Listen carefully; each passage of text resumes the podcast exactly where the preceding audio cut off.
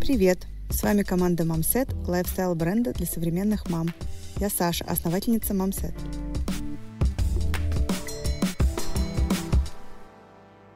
В этом выпуске мы встретились с Инной Прохоровой, основательницей бренда детских игрушек «Радуга грез». В январе я и Инна ездили на выставку Playtime, которая проводится два раза в год в Париже, Шанхае и Нью-Йорке. Делимся инсайдами. Что важно знать, если вы хотите работать с европейским покупателем и как работать над узнаваемостью бренда.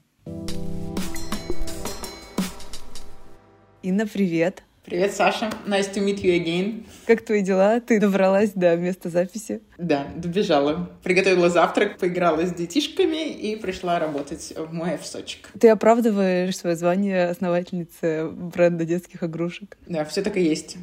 Сапожник с сапогами. Слушай, а ты много играешь с детьми? Я знаю, что у тебя возраст как бы не тот. Да. да. Да, я раньше играла много, но нет, у меня старшей Лизе 13, а Степе 10 и Нине 5. Нина, конечно, игрунка еще та, но, к сожалению, мой образ жизни я уже не та мама, которая я была, допустим, с первым ребенком, я не могу круглосуточно сидеть дома, катать коляску, играть, развлекать, водить по кружке, общаться только с другими мамами и только на тему материнства.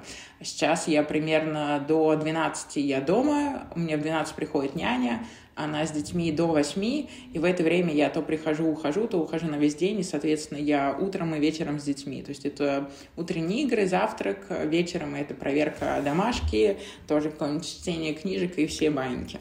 Слушай, мы так э, прыгнули в беседу. Во-первых, да, да, да, да, нет, во-первых, я очень тебе благодарна за то, что ты согласилась, потому что я не буду говорить, что ой, ты последний человек, который я хотела позвать, но когда я с тобой разговариваю, у меня есть чувство маленьких дуэлей разговорных. Я такая думаю, как же было бы это здорово перенести в наш подкаст. Дуэли разговорные, значит, кого, как ты воспринимаешь наши разговоры? Нет, просто все, что я говорю, ты говоришь, М, мне кажется, это не так. И для меня это такое, угу, ну ясненько. В общем, во-первых, мы с тобой тобой виделись в Париже, мы с тобой встречались на прошлой неделе на кофе. В общем, я очень рада тебя видеть на подкасте. Я прочитала несколько твоих интервью, наверное, очень старых, но то, что ты сейчас говоришь, оно немножко эволюционировало от того, что я прочитала, но при этом вот то, что ты говоришь про игры с детьми, это как бы вообще для меня это максимально не я, у меня одна дочка, и я делаю все, чтобы с ней не играть. Вот, а, при том, что ей скоро семь, и мы еще можем поиграть, но я, знаешь, это horizontal parenting, типа Обожаю. могу полежать, могу там, чтобы она меня позаплетала, покрасила, вот. И это, конечно, круто, что ты в жизни такая же, как ты условно основала такой бренд игр для детей, игрушек. И вот ты этим можешь заниматься, вот. Я не знаю, хочешь ты рассказать, что ты делала до «Радуги грез»? И как вышло так, что ты придумала самый эстетичный, самый инстаграмный бренд детских игрушек? Во-первых, спасибо большое еще раз, что позвала меня. Мне очень нравится всегда разговаривать с тобой, и мне очень нравятся наши такие, во-первых, интеллектуальные, я бы назвала это пинг-понг, как, я люблю какие-то споры в какой-то момент, потому что в споре рождается истина, это раз. А споры из урока биологии, они помогают выживать в неблагоприятной среде. Вот, в общем, мы тут и в бизнесе, везде выживаем как можем. Поэтому мне очень интересно. Люблю разговаривать, когда интересно. С радугой грез, как я ее создала, я родила Лизу, родила Степу, и думаю, дай-ка сделаю нормальные детские деревянные игрушки. Я сделала то, чего мне самой не хватало. Понятно. Это я не нашла идеальную чашку. Ну, слушай, на самом деле это банально, ну, как бы, блин, где банально, там и правда так часто выходит. Ну, вот как есть. Как есть, так и есть. Плюс, честно говоря, я увидела некий gap в бизнесе, наверное, на тот момент в российском бизнесе, в русском пространстве. Увидела этот gap, что тут такого нет, решила его восполнить. То есть «Радуга грез» никогда не... Я не собиралась ее делать как как хобби. Потому что если бы я хотела бы делать хобби, я бы тихо, мирно вышивала бы крестиком, и я думаю, что это приносило бы... Ну, не то чтобы больше удовольствия, здесь еще фишка в том, что когда ты бросаешь себе какие-то вызовы, и у тебя что-то получается, а что-то не получается, то ты получаешь от этого больше удовольствия, чем ты не бросаешь себе никакие вызовы и сидишь, ну, челлендж, вышиваешь конечно, крестиком. Да. Вот, поэтому все-таки радуга грез — это и челлендж, это и работа, и бизнес, и смысл моего существования. Я очень люблю то, что я делаю, и прям, правда, когда из изменились какие-то мировые обстоятельства, и мой бизнес очень сильно пострадал от этого, я сидела и думала, а чем бы я хотела заниматься. Вроде бы уже и дети выросли, еще как-то.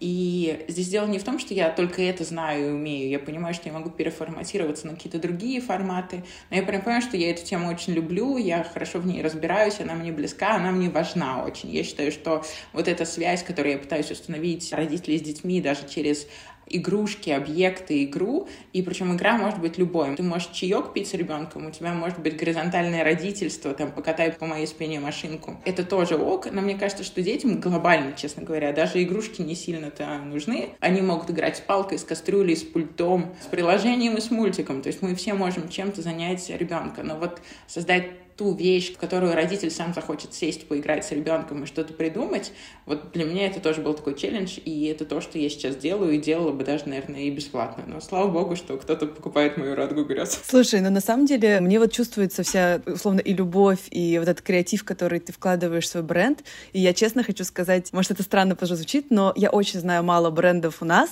которые ну, что-то придумали, а это не основано на концепции, о, я увидел во Франции что-то такое, давай-ка это перенесем на Россию, меня это очень сильно задевает, потому что, ну, в моих продуктах нет такого. И я себя чувствую, возможно, сноб зашел в чат, но я себя чувствую немножко пионером в плане того, что этот принт я придумала, у меня нету рефов, потому что, знаешь, говорят, ой, а на чем вы основывались? У меня нет рефов, что я вот увидела такой, и я хочу себе сделать, и мне кажется, у тебя абсолютно такое же, то есть я как бы... А вот и нет.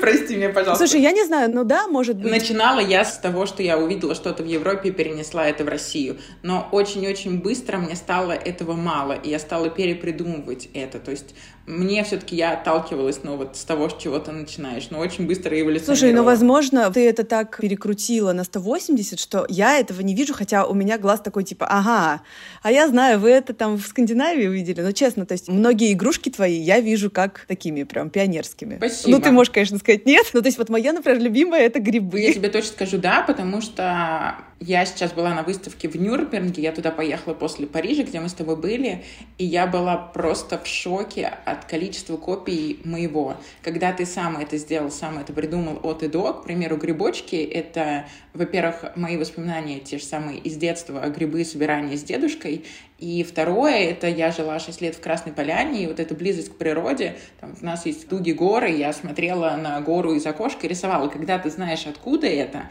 ты свое всегда узнаешь. Ты понимаешь, ты первоисточник, либо нет.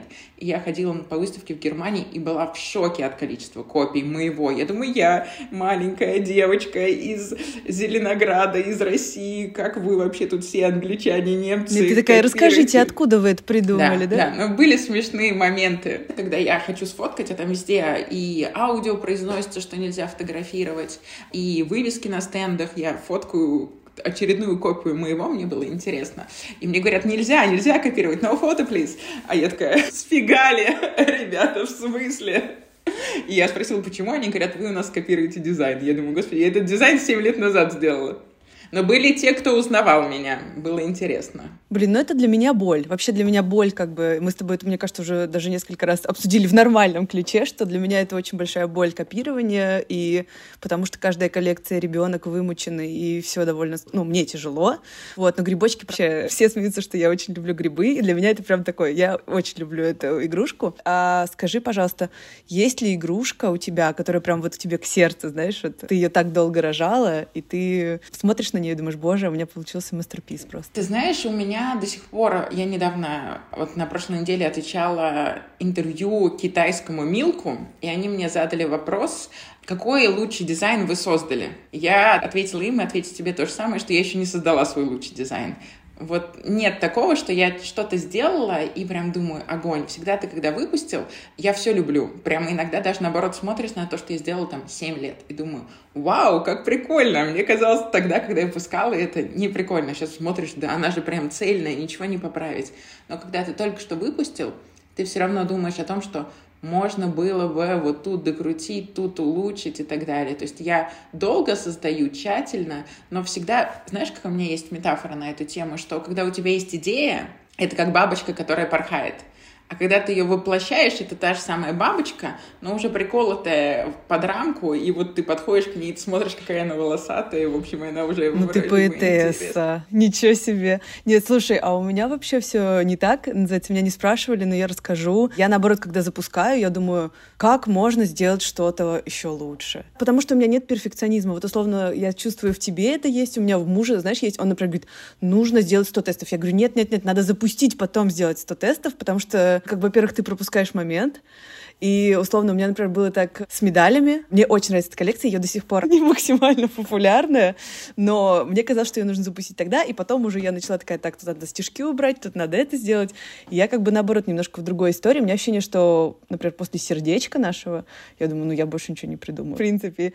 И ощущение вот этого, знаешь, креатива, который, возможно, не придет больше. Со мной постоянно этот страх, что вот я больше ничего не сделала. Прикольно. А я не воспринимаю это как креатив, я наоборот воспринимаю как, знаешь, я когда что-то создаю, я вначале творю как креатор, ну то есть ты просто рисуешь просто адовую фигню 3000 штук, а потом начинаешь, включаешь редактор и идешь, смотришь, что там из этого есть, чем поработать. И у меня, когда я что-то делаю, у меня есть списочек вопросов к себе и к продукту, который я делаю, и я потом смотрю на то, что я понаделала, и смотрю, что отвечает на эти вопросы. Слушай, это так на самом деле все интересно, потому что я вот с Олей разговаривала, Love Goods, и она мне такую фразу сказала, ты знаешь, я не чувствую, что я — это мой бренд. Да, это классно. А ты чувствуешь, что ты твой бренд? Я чувствую, что я — это мой бренд, и это мне, с одной стороны, ой, как здорово, я вот это мамсет, но с другой стороны, меня настолько это сжирает немножечко изнутри, потому что очень интересно, например, у тебя, мне кажется, ты ближе к промышленному дизайну, ну, это условно, знаешь, как бы назвать,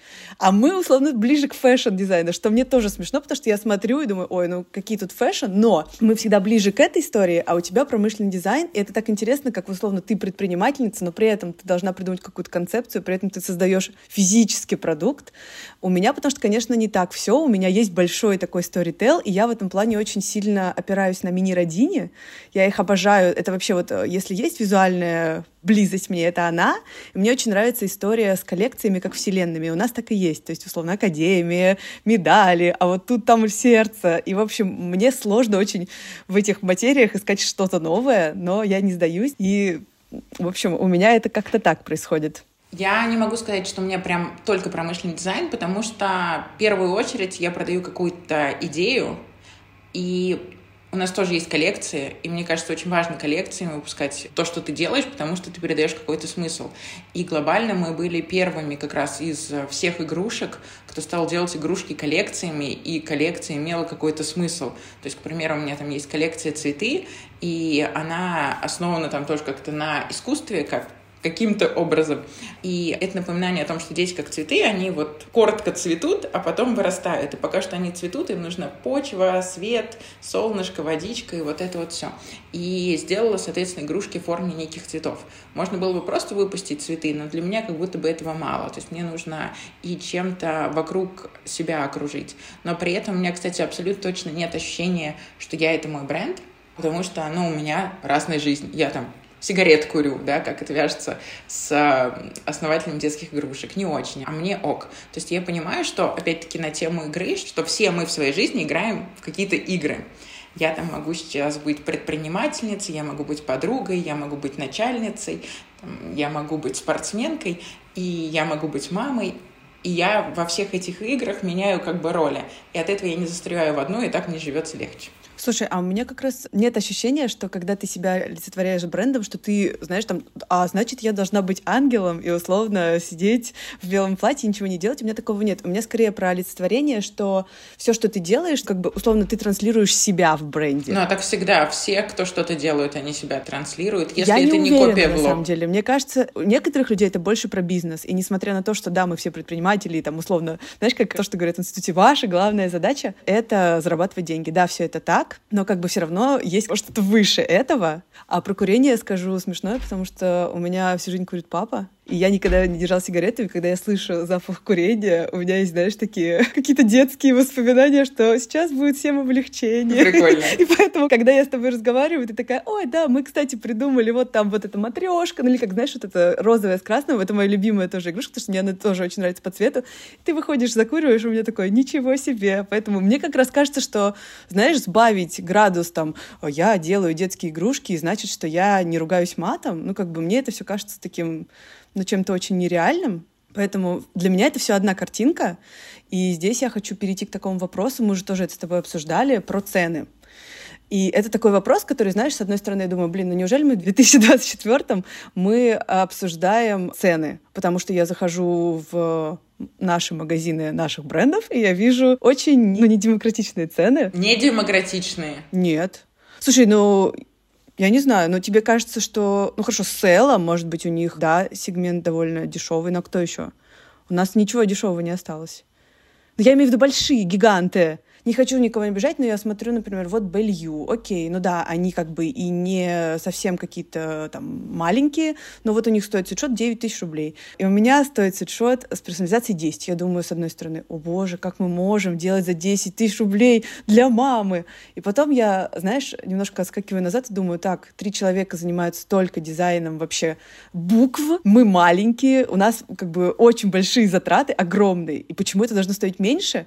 И при этом у меня есть, знаешь, вот эти вот постоянные терзания, что я могу рассказать аудитории, и такое, что я не должна оправдываться за цену, меня это до сих пор как бы мучает, хотя, да, в 2024 году мы, и мне кажется, что все все должны понимать. Что ты про это думаешь? Потому что мне кажется, что у тебя для игрушек тоже цена такая, что, ой, а почему они пирамидку за столько решили продавать? Меня не вызывает это вопросов, но я уверена, что они есть. Слушай, я не слушаю, честно, эти вопросы. Мне кажется, у меня и у тебя очень демократичные цены. Мы знаем, какие у нас расходы на создание самого продукта. У меня лично очень дорогой продукт, он вроде бы очень простой, там просто дерево и краска, но это цельное дерево и дорогая краска. И это дорого, и много-много ручного труда. И это тоже дорого. То есть себестоимость самого товара прям очень высокая. И мне кажется, у меня очень дешевые цены по сравнению с тем, что я делаю. Прям крайне дешевые цены. Опять-таки, сейчас побывав в Европе, посмотрев на цены других производителей, на их качество, я прям думаю, классно. И я думаю, что у нас дешевые цены, оправдываться за них бессмысленно, потому что есть цена и есть ценность. И у нас цены недорогие. Я думаю, что мы много работаем, и мало получаем. Я хочу больше. Минутка жалости. Давайте поплачу. Слушай, нет, я абсолютно согласна. Мне просто интересно было твое мнение, как бы услышать. Я думаю, что дешево. Слушай, ты знаешь, еще какой есть момент? Я думаю, что мы с тобой создаем какие-то прям классные цельные истории. Сейчас у людей все есть. Вот я вижу тебя на заднем фоне, я вижу у тебя игрушки какие-то есть. У всех есть какие-то кофточки, одежда, нам есть что носить, нам есть во что играть, нам есть что читать, у нас есть у всех все. Ну, прям правда. Все потребности у большинства людей уже вот, ну, хотя бы нашего круга, простите меня, пожалуйста, я тут на московском заговорила, они закрыты. И ты покупаешь уже не просто кофточку, чтобы носить, ты покупаешь какой-то смысл, ты покупаешь какое-то ощущение, ты покупаешь какое-то качество, понятно, что хочешь ее долго носить. Ты покупаешь игрушку, ты хочешь тоже в ней, чтобы была какая-то эстетика, дизайн, функциональность, многофункциональность, чтобы она долго жила. И это, пожалуйста, все есть. И поэтому сейчас, мне кажется, люди должны выбирать хорошо и отдавать деньги тому, кого они хотят поддерживать. То есть мне очень нравится много всяких европейских движений, типа support small и так далее. Мы принужденно, скажем так, к нему сейчас пришли, многие, но при этом я очень рада как бы мы ни шли к нему, мы пришли, и мы сейчас многие тут покупаем и локальные, и местные, и поддерживаем других маленьких предпринимателей. Я их обожаю, честно. Я все деньги сама свои несу русским производителям. Даже там в Париже я ходила и думаю, купить себе селин или не купить. И думаю, да не хочу я селин, куплю я себе сумочку Женек. Я знаю, что ты не купила в Париже селин. Спойлер. Слушай, нет, э, поддерживаю, да, да, Больше да. Я кайфа. под каждым словом. Слушай, с одной стороны больше кайфа, а с другой стороны я все-таки считаю, что мы все равно еще не в той точке, где мы все вот поддерживаем друг друга, потому что я никогда не знаю, знаешь, ты такой бренд Scamp and Dude британский. У них просто тема такая, что создательница придумала там молнию, условно, когда мама болела, у нее была операция, и, в общем, она ушла от своих маленьких детей на какое-то время, и она там оставила вот эту молнию, что вот мама всегда рядом, как бы, знаешь, как молния, придающая детям силу. И, в общем, Next, гигант UK-индустрии, он это скопировал, причем просто, знаешь, как бы вот вчистую.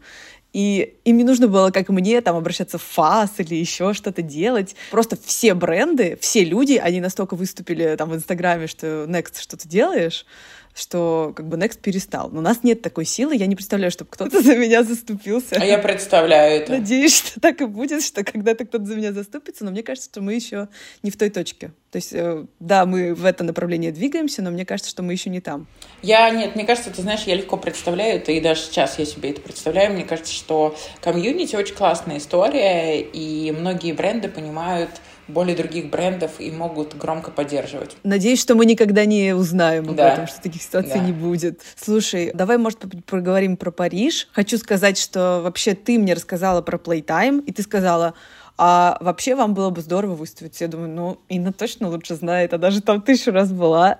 Вот. И мы так поехали туда. Наш первый раз был в 2023 году, а у тебя был аж в каком-то... 18 Вообще мах... мохнатом доковидном. Угу, да. Да, да. Я прям серый, не совсем белый и не черный, завистью завидую тебе про твою связь с Милком. Знаю, что они тебе вручили награду. Я прочитала про это. Мне это правда очень круто, потому что Милк всегда, знаешь, он такой... Мне кажется, в нашей с тобой сфере он реферальный источник, и все время хочется делать что-то а-ля Milk. Да, есть другие классные но журналы, можно прям но на для чистоту, меня... как тебе они сейчас? Нет, э, мне все плохо. Следующий вопрос. Сейчас все плохо. Расскажи, как было в 2018, потому что это было до ковида, до всего. Расскажи историю успеха. Я хочу послушать про успешный успех. Слушай, успешный успех прям был по-настоящему успешным успехом, потому что я была беременна и думаю, ехать на первую выставку, не ехать. Мы тогда только стали хорошо продаваться в Европе, в Австралии, в Америке. И, ну, то есть это было начало. Я была беременна, я рожаю Нину, и просто буквально в палате из роддома я отправляю им заявку, вот прям натурально, просто на кушетке Нина я прям заявку отправляю на Playtime, что типа все, я родила, все, ок, можно лететь. Вот, и они пишут, да, ок, приезжайте. И вот Нине, получается, было пять месяцев, мы приехали на Playtime, было очень классно. У нас был, кстати, достаточно простой стенд. И не знаю, почему мы выиграли лучший стенд, лучший бренд как раз в номинации Милка. И с той поры мы с ними подружились. Вот. И это было очень классно. Подружились сразу со многими стилистами, фотографами. Я подружилась с классной стилистом Кларой Дает. Она много фотографирует, много стилизует, работает с H&M, Uniqlo, Zara. И я ей в конце выставки, у меня оставались какие-то игрушки, я ей подарила, наверное, три игрушки, которые вообще все практически было куплено, что у нас было на стенде, я не хотела вести с собой, я хотела привезти вина и сыра из Парижа, вот, и у меня остались три игрушки, и она под самый конец подошла, я их подарила, и она их использовала на протяжении лет пяти во всех съемках своих. Вот на Тверской был э, постоянно постеры H&M менялись, и H&M Home, и там постоянно были на фотке наши игрушки, которые она туда притаскивала. Были большие билборды Юникла, где просто на белом фоне ребенок во флисочке грызет мой деревянный банан, а рядом у него ананас мой. То есть э, они были такие Слушай, яркие. в Эльдекор я видела вас, по-моему. Мы много Ну, печатались. Много где И при этом виделась, вообще да, ничего специально для этого не делая. Я даже не понимаю, откуда они брали фотографии. Вообще, у меня ощущение, что чуть ли не скорены из Инстаграма, потому что они даже не писали мне запрос о том, что пришли эти фотки в хайрезах. Слушай, это очень круто, правда. Мне кажется, что эта история такая, которая заслуживает рассказа. Я помню, что когда я спросила, слушай, а что нам нужно, и ты сказала, слушай, да в принципе ничего, вас так отберут, и как бы получается, есть какой-то условно минимальный визуальный нужный уровень, когда тебя, да, выбирают. У меня так было с двумя выставками как раз, кроме Playtime, это Копенгаген Сив и Пити. То есть они нас сами позвали, и уже мне, конечно, не нужно было никаких усилий, но вот у меня есть вопрос, как подать заявку и критерии отбора. Мне кажется, что это действительно лучше тебе рассказать. Как тебе кажется, какой минимальный нужный уровень? Начнем с того, что я знаю нужен? много брендов и русских, и европейских, которые не попадают на Playtime и хотят. И даже они и симпатичные, и миленькие, и все, их не берут. Прям, я не знаю, мне кажется, я десяток таких Это прям знаю. я себе ставлю в маленькую Ну, медальку. я не знаю, у них есть какой-то, знаешь, то есть ты понимаешь, что ты в их теме, либо не в их теме, ну, то есть просто визуально это как-то считываешь. Ну, что должен быть Инстаграм, должен быть сайт, должны быть классные фотографии, должен быть классный продукт. Продукт не должен быть копией, потому что если ты делаешь копию кого-то, они возьмут этого кого-то, и этот кто-то скажет им, ай-яй-яй, почему вы берете там мои копии? То есть они все-таки отбирают и отбирают хорошо достаточно. Но вот ты знаешь, у меня есть вопрос сейчас к ним, мы до этого дойдем, но глобально ты идешь и не сильно режет глаз. Ну, то есть прям идешь, все ок. То есть нету вот на данный момент у меня восторга, но ты проходишь и нету раздражающих вещей. То есть отбор есть. Да, я согласна. Слушай, ну, у меня ничего не вызывает э, состояние «А, «Боже!» Как бы обычно у меня «Боже!» — это почему я это не придумала. У меня такого не было. А когда у тебя такое было последний раз? Очень давно. Мне мало что нравится, к сожалению, и, к счастью, не знаю, я мало охаю последнее время, больше плачу. Вот. Про выставки еще, знаешь, есть такая интересная тема, что вот я была в Плейтайме Парижском два раза, мы были в Копенгагене, и мы были в Италии. Ты была еще в Китае, тоже обсудим. И все выставки с таким, знаешь, вот своим очень национальным отпечатком. Ну, то есть Копенгаген — это вообще такая история. Они, ну, короче, СИФ, вот эта выставка, она работает вместе с э, Fashion Week. И они как бы вместе. И у них есть вот этот лоск скандинавского, знаешь, дизайна. И ты заходишь, и все, все минималистичные бренды. Да, там был просто нулевой трафик. В основном журналисты. То есть реально, в основном журналисты. И ты стоишь такой, думаешь, классно, спасибо, что я потратила деньги и приехала. Но когда к тебе подходит, говорит, вы скандинавский бренд, для меня это прям вау. Можно мне вообще больше ничего не говорить. Это комплимент, который я принимаю. Я такая... Я за этим приехала. Да, в принципе, деньги отбились. Да, спасибо большое. Италия, Пити — это вообще вообще абсолютно другая история. Это немножко, знаешь, гумцум, я бы так это назвала, без обид э, и гумы и цуму, но это прям вот лоск, золото, платья, знаешь, огромные. И, в общем, там разделено, правда, по отдельным зданиям. Есть Kids Lab, это, условно, независимые бренды, где были мы. Есть прям fashion, там Richmond Kids, Dolce Gabbana Kids. Это прям ну, это прикольно. Я рада, что я это видела. Это очень интересный опыт. Какая выставка, на твой взгляд, самая полезная? А вот что ты хочешь? Потому что, видишь, у нас с тобой разные... У тебя продажи, а у меня тебя? нет европейских продаж. Ты знаешь, мне было, наверное, интересно на Pitti, потому что это прям была такая выставка людей, которые долго занимаются kids fashion. То есть я познакомилась там со всеми журналистами. Мне это интересно, потому что, несмотря на то, что, да, там журналисты уже не лидируют мнение, и для этого есть другие люди, люди, все равно очень интересно было послушать панел-токи по поводу, конечно же, угадать его sustainability, как обычно, что мне кажется немножко смешным в одежде для детей, которые вырастают через два месяца, и ты покупаешь им платье за 500 долларов.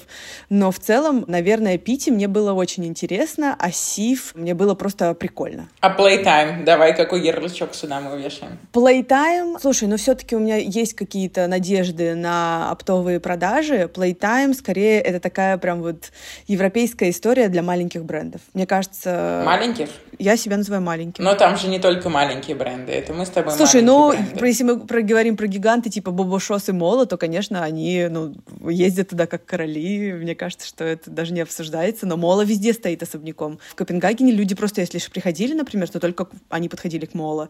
И у них огромный стенд, и они как бы, знаешь, как э, трафикообразующие, мне кажется, бренды на выставках. Слушай, но для меня Playtime Time все-таки это не только продажи. Видишь, у меня там и получились и журналисты, и стилисты, и ты просто дружишь с этими магазинами. У меня, видишь, еще что удачного? Для меня это выставка.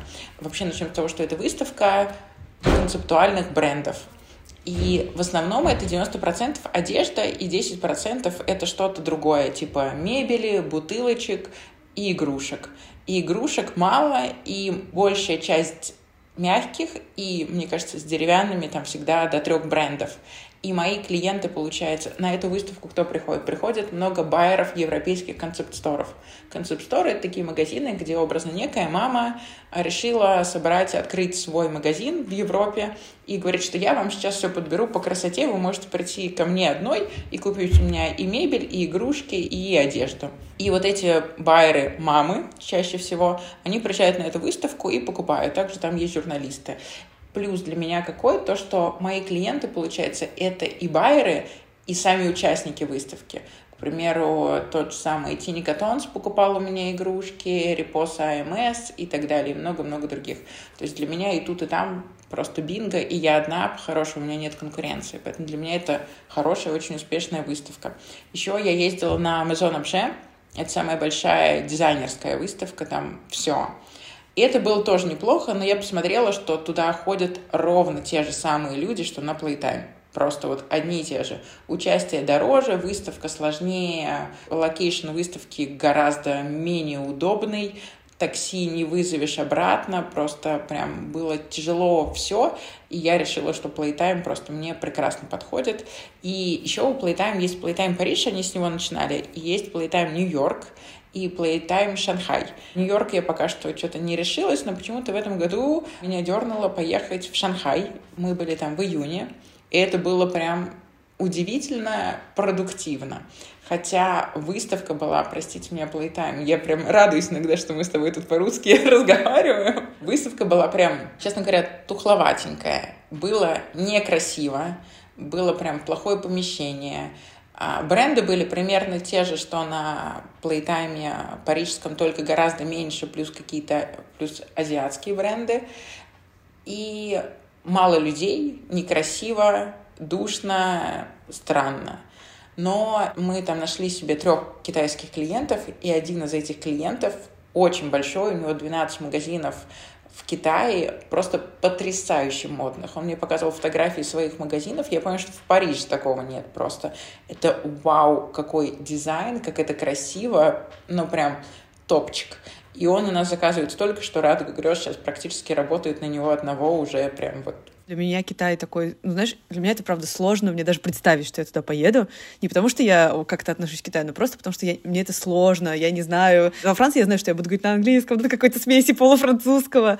Да, Китай — это прям такая тема, которую я бы, наверное, не осилила, поэтому прямо аплодирую, очень круто. Я бы тоже не осилила. Тут можно и передам привет Кате. Катя, привет. У меня есть подружка, она востоковед и китаевед, и она говорит, по-моему, на нескольких китайских диалектах, и вообще я просто приехала там на ручках, я даже на стенде не разговаривала, ты себе представляешь, я такая, Кать, мне что-нибудь сказать, она хорошо знает мой бренд, она такая, не, сиди нормально, я поговорю, короче, я просто практически сидела, и единственный, с кем я поговорила, правда, два часа, это с вот этим китайским мужчиной и нашим основным нынче клиентом все. Ну, это очень круто, правда, потому что, не знаю, мне кажется, когда завязываются какие-то такие связи именно с точки зрения бизнеса, это очень классно, потому что это win-win. Я уверена, что он также счастлив, что он вас поймал на выставке красоты. Ну, правда. Очень интересно. Ты знаешь, а, тоже такая интересная штука, что он мне стал звонить в какие-то моменты и, типа, поболтать. Я такая думаю, это так странно. Вообще, почему?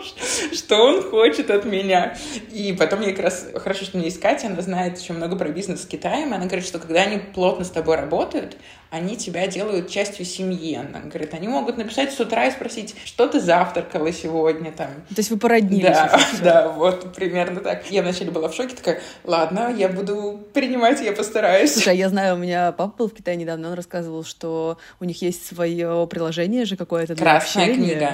Или Вичат. Я, видишь, уже да, разбираюсь. Да, да, да. И там вот что они все делают там, и общаются и по бизнесу, и по всему. То есть, я так понимаю, это тоже уже в теме. Нет, я не в теме. Я понимаю, что в теории это надо было бы сделать, и даже небольшие усилия там могли бы дать мне какой-то результат. Но меня, честно, не хватает на это и пока что работает, поэтому я туда пока что не лезу подраскручивать. Плюс этот мужчина, он вообще классный, он архитектор и даже преподаватель, он учился в Германии, преподавал в Америке, и когда он приехал ко мне, он говорит, что смотрите, я веду образно-фанатскую страничку «Радуги грез» вот в этом их китайском инстаграме. И на как его зовут, ты сможешь сказать? Памела Ли, это то, как он просит его называть. Так ли его зовут, я не знаю. Неловкий момент, понятно, понятно. Слушай, ну это очень круто вообще, поэтому я очень рада за тебя, но есть момент, который мы как раз с тобой не согласились. То, что ты говоришь, что очень, ну, в основном 95% на выставках для детей, и игрушки, в моем понимании, это комплементарный товар, то есть они идут прям, вот бьют куда надо, но мы при этом, никто не понимает, что мы делаем. Потому что, наверное, 90% вопросов ко мне, подождите, а вы для кормящих или для беременных? Раньше меня это очень обижало, сейчас я такая, ну ё-моё, ну каких кормящих? Потому что, честно, одежда для кормящих для меня это вообще максимальное оскорбление, и я не верю в эту нишу. Это ужасно. Ну, да. Ну и потом, знаешь, я все время говорю, что, получается, вы хотите, чтобы нашу футболку вы купили, вы покормили там год, два, три, потом вы ее сожгли, потому что всю кормящую эту беременную одежду, она вся перестиранная, оттянутая, ты хочешь просто ее сжечь, выкинуть и больше не видеть. Я не хочу, чтобы такое происходило с моими вещами, с вещами вещами мамсет. И поэтому вот у меня как раз здесь есть проблема на всех этих выставках, потому что люди, знаешь, им нужно обладать каким-то очень таким, знаешь, э, прогрессивным мышлением. Ну скажи, европейцы не обладают этим прогрессивным мышлением? Нет. Это мы включаем минутку патриархальных ценностей полнейших, вот. Но это правда. Я считаю, что по сравнению с хорошим российским брендом, конечно, все, что мы видим, это, ну, такое. Как бы смешно это ни звучало, при том, что да, мы все равняемся на европейские бренды, на Милк, на все остальное, Гани и другие скандинавские бренды, но ты приходишь на Playtime и такой, Инстаграм-то почему у вас такой, ребят? У меня мама из Калязина, это Тверская область, это очень маленький город, и знаешь, у трех маникюрщиц, которые есть в этом городе, у них инстаграмы, они лучше, чем у многих на Playtime. Реально. И я не знаю, как так вышло, что вот эта вот, знаешь, страничка показа себя, она у нас так прижилась, и это такой рабочий инструмент. Да, у многих он страшный, но в целом возвращаясь, что любой европейский бренд может выглядеть не так здорово по сравнению с хорошим российским. Слушай, ты знаешь, у меня вопрос даже не к запрещенным страничкам, в общем, как они выглядят, потому что, честно, я, наверное, мало смотрю чего-то нового в Инстаграме, кроме рилсов на пару часов с котятками. Любишь котов? Мяу. Окей, окей. Вот. А, мне кажется, мало хороших брендов. Я прям удивляюсь. Во-первых, меня смущает качество у многих европейцев. Меня смущает невнятность. Все-таки у нас, мне кажется, невнятным настолько быть нельзя. Тебя тогда просто никто никогда не будет знать. А, а там можно. И у нас, если все-таки бренд что-то делает, у него есть коммуникация, у него есть месседж, у него есть маркетинг, у него есть хорошие съемки. Там прям у единицы что-то такое есть. Но при этом есть, наоборот, пул каких-то небожителей, кто это делает, и кто супер популярен, просто прям. Я вот знаю, что Конгес Ллойд сейчас, откуда они из Копенгагена, они из Швеции, получается, они на пятом месте по обороту в фэшне, и там типа на четвертом месте Adidas. Представляешь себе? Я представляю. Вот как раз правильно ты сказала, я не могла это сформулировать, что есть либо средние такие ну, средненькие, либо какие-то просто вау-звезды. Потому что... Но средненькие по русским меркам, они сильно ниже среднего. Ну да, да, да, да. Ну, э, блин, я не знаю, мне очень неловко, что я включаю сноба, но это как бы... Потому что мы с тобой уже это обсуждали. Почему сноба? Что... Мы же сравниваем, это нормальная человеческая функция человеческого мозга, сравнивать, что здесь, что тут, что там. Мне кажется, абсолютно ок. Потому что я неплохо отношусь, условно, тем, кто продает на Wildberries. Я просто считаю, что это другой путь. И во многом этот путь более прибыльный. Да и вообще как бы классный путь, но в целом это уровень, да, такой маркетплейса, вот так я скажу. Но он неплохой. Я еще раз хочу сказать, что он мне просто, например, недосягаем. Я не смогла бы все это ну, сделать. Ну, это все-таки подается не как базовая вещь, которую просто закажите и купите. Все-таки они говорят о том, что мы некий бренд. Вот меня очень триггернул там бренд, который был просто... Это одно из то, что выцепило. Бренд называется True Artist. И у них месседж как, типа, напиши свое послание миру, и максимально бежевая нейтральная одежда. Просто я не поняла. Еще там, ну, я выворачиваю, люблю выворачивать одежду, и я прям вижу нитки просто, ну, то есть это наша села гораздо-гораздо круче, потому что я уверена, что ценник у них села X3, а, соответственно, в рознице это будет X6 и ты смотришь и думаешь, Слушай, как ну так? это все, да, это все про тренды, как раз помнишь, мы с тобой тоже обсуждали, когда там в 6 лет назад я делала мамсет, такая никаких бежевых, вот все, это должно уйти, вот эти бежевые, знаешь, Ну, и кто был прав? Ну, слушай, кто был прав, ну просто смешно, что вот столько времени прошло, и все равно вот Блин, ну потому что цвет — это смелость. Не потому, что я такая смелая, но просто цвет — это действительно риск. И легче делать нейтральные бежевые вещи. Сейчас меня все проклинают, возможно, но я правда так считаю. Нет, слушай, это абсолютно нормально. Мы ходим в каком-то городском камуфляже, чтобы на нас не обратили внимания. Это тоже какая-то, мне кажется, первобытная история, чтобы тебя не заметил хищник, либо ворчливая бабушка на улице, либо какой-нибудь мужик, как я помню, там, знаешь, тысячи лет назад, ой, девушка, у вас джинсы дырявые. Ты думаешь, господи, провались ты уже наконец-таки. Слушай, а у меня есть такая история. Я лет, наверное, 12 назад я купила шляпу в Риме, и я ее просто обожала. И я, знаешь, была такая с искоркой в, это, в институте. Я, в общем, носила шляпу в метро. И ты не представляешь, сколько я собирала просто приколов, подмигиваний, хихи, ха-ха. И мне было это так смешно с одной стороны, с другой стороны, блин, я думаю, ну я почему? Я, я просто надела шляпу. Это просто шляпа. И, в общем, это, конечно, вот про эту историю. Но шляпа была классная. Сейчас она мне маловато после родов. Господи, как это возможно? Ты себе начес делаешь? пучок, пучок просто не налазит. Не-не, это все мозги, мозги давят. Ну, в общем, да. Поэтому, конечно, вот э, про Европу это такая интересная история. Вроде ты едешь за вдохновением, и ты едешь за каким-то посмотреть, надсмотреться, а в итоге у меня было тоже ощущение немножко такого, не разочарования, потому что я и Парижем вдохновилась. Слушай, ну нету. Я, когда приехала первый раз в восемнадцатом году, я прям думала, вауч, просто мне, я не понимаю, то ли я тогда мало знала, то ли это правда было тогда вауч. Я просто думаю, как же классно, прям, ну, я реально видела много классного. Сейчас я не вижу ничего классного. Может быть, мы двигаемся, а Европа стоит? Как ты думаешь, мы проходим через Слушай, такие ты знаешь, я лично трудности? про себя поняла, что я там делаю что-то новое, и я делаю это уже в районе года. И так и не сделала. Я залипаю в перфекционизме. Господи, я после Парижа отбросила его. Я отсыпаю тебе щепотку своего Я просто думаю, что я заморачивалась? Просто никто не заморачивается так, как я. Я просто смотрю, вообще они копируют то, что я сделала 7 лет назад. Come on, Инна пошла работать.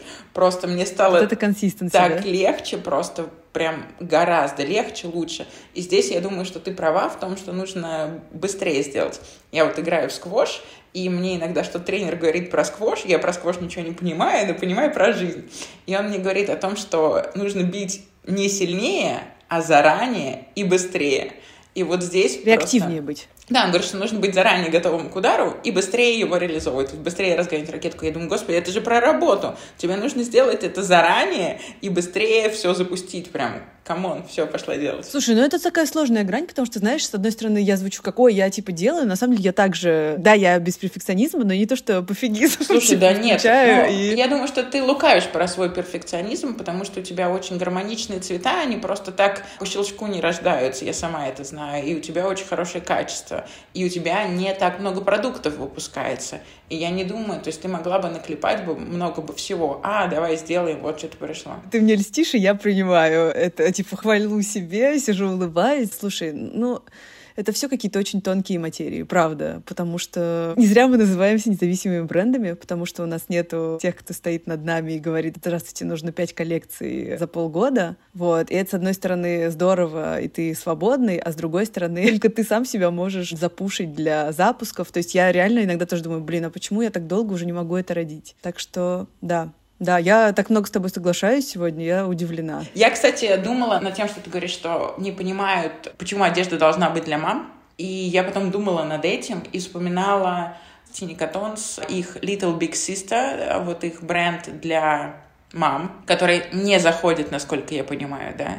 Что-то, мне кажется, у них там микропродажи. Слушай, но у них просто вот такая история с мамским брендом. Это, с одной стороны, мне кажется, ты не можешь ограничиться паттерном и условно делать а детскую одежду побольше размеров. Потому что это очень непонятная ниша.